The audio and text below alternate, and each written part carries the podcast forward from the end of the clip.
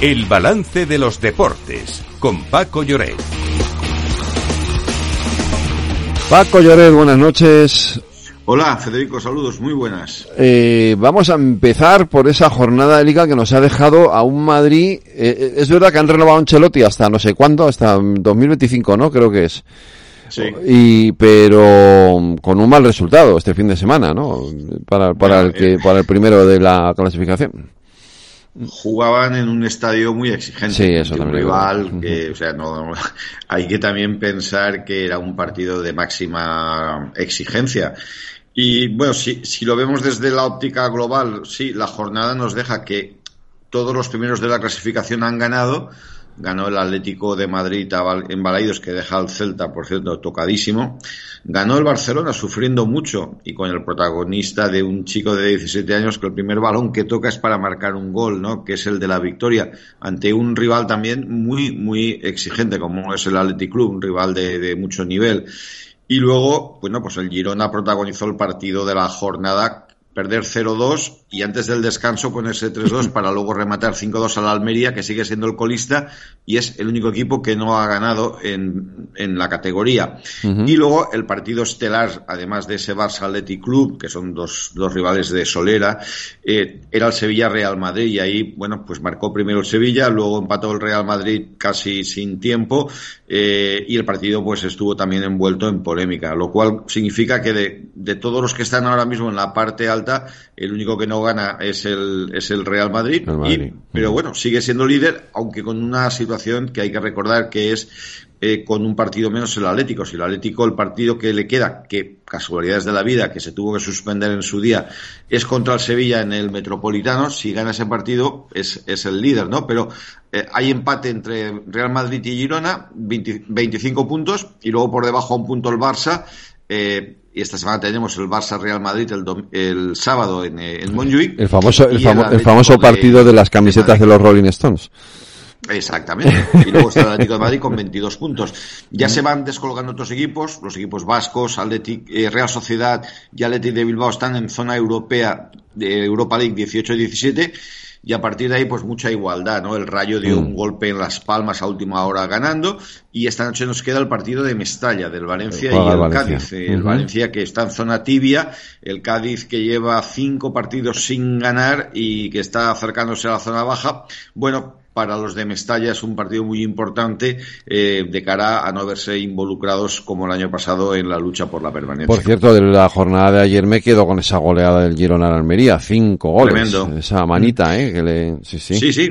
Fíjate, yo pensaba, eh, yo lo he visto jugar en todos los partidos, ya el año pasado incluso lo comentamos, es un equipo que tiene una frescura, eh, se desenvuelve con mucho atrevimiento, tiene mucha calidad, hay jugadores de primerísimo nivel, eh, hay una vinculación con el Manchester City y eso significa que dispone de jugadores a los que Mitchell, su entrenador, les ha dado una personalidad incontestable. El día del Real Madrid, que es el único partido que han perdido y que a los cinco minutos podían ganarlo 2-0. Eh, ese día yo pensaba que igual se venían abajo, pero no, no, han sabido reaccionar y los números pues, pues son eh, los mismos números que, que el líder, eh, con tres goles más a favor, eso sí, seis más en contra. Así que y, y, bueno, yo también me quedo de esta jornada, lógicamente, con el debut de, de un chaval ¿Sí? de 17 años que ayer, eh, bueno, pues marcó un gol nada más tocar la pelota y, que creo que ha marcado un, registro en la historia del fútbol español. Así que, bueno, eh, Marc eh, eh, que es un nuevo talento de la Masía, eh, en una liga en la que, fíjate, estamos viendo irrumpir a muchos jugadores de, de, de, juventud, es el caso de, de, Javi Guerra y tantos otros, Lamal, bueno, pues yo creo que son jugadores que, ahora mismo están ya. A, eh, acelerando un, un, un cambio generacional en el fútbol español. Uh -huh. Oye, del fútbol, ya que hablamos de fútbol eh, y de cambios generacionales, eh, hay que destacar hoy ese acuerdo al que se ha llegado en la Federación, en el Consejo Superior de Deportes y las internacionales de la selección femenina, ¿no? Bueno, esta es una. Eh, venimos hablando mucho de, de esto. Eh, es un primer paso. Mm, el fútbol español, el fútbol femenino en España, ha crecido de una manera a, impactos mm, acelerado por el tema del, mundial, pero sin duda alguna eh, lo que hace falta es estructurar. Yo creo que también recuerdo en primera división ha habido equipos que no tenían ni médico en, los viajes. Eh, mm, se, ¿Cómo te diría yo? La liga era eh, muy ficticia en muchos aspectos y además había un desequilibrio notable. Evidentemente en el fútbol masculino también hay desequilibrio, pero más o menos todos juegan al mismo, las mismas, mm. la misma baraja, ¿no?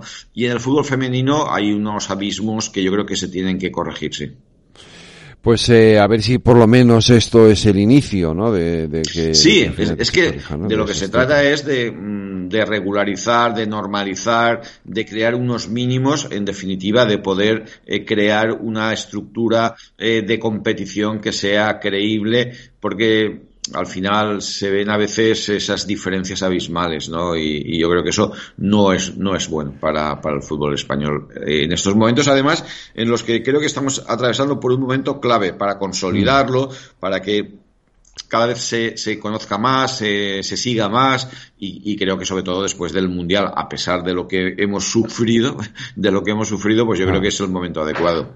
Oye, eh, y mañana empieza nueva jornada de Champions y tenemos ahí también un montón de partidos súper interesantes, ¿no? Empezando por, bueno, juega, está el Sevilla, mañana juega también el Madrid. Sí, mañana juegan tres, eh, tres equipos y, de los tres, bueno, pues, eh, eh, o sea, mm, el partido para mí más, más atractivo, sin duda alguna, es el del Sevilla, porque es eh, contra el Arsenal, eh, equipo que recordemos está entrenado por un español, por Miquel Arteta. Los tres juegan a las nueve. En el grupo del Sevilla, además, para el Sevilla el partido es trascendental porque no ha conseguido todavía la victoria y, bueno, pues eh, estuvo a punto de hacerlo en Eindhoven. Eh, luego en el otro grupo, en el del Real Madrid, que yo creo que eh, va a pasar sin excesivas dificultades después de haber ganado en, la cancha del Nápoles, en el Diego Armando Maradona, mañana juega en Braga contra el Sporting, que el equipo portugués, que tiene un estadio muy peculiar, con una montaña que está ahí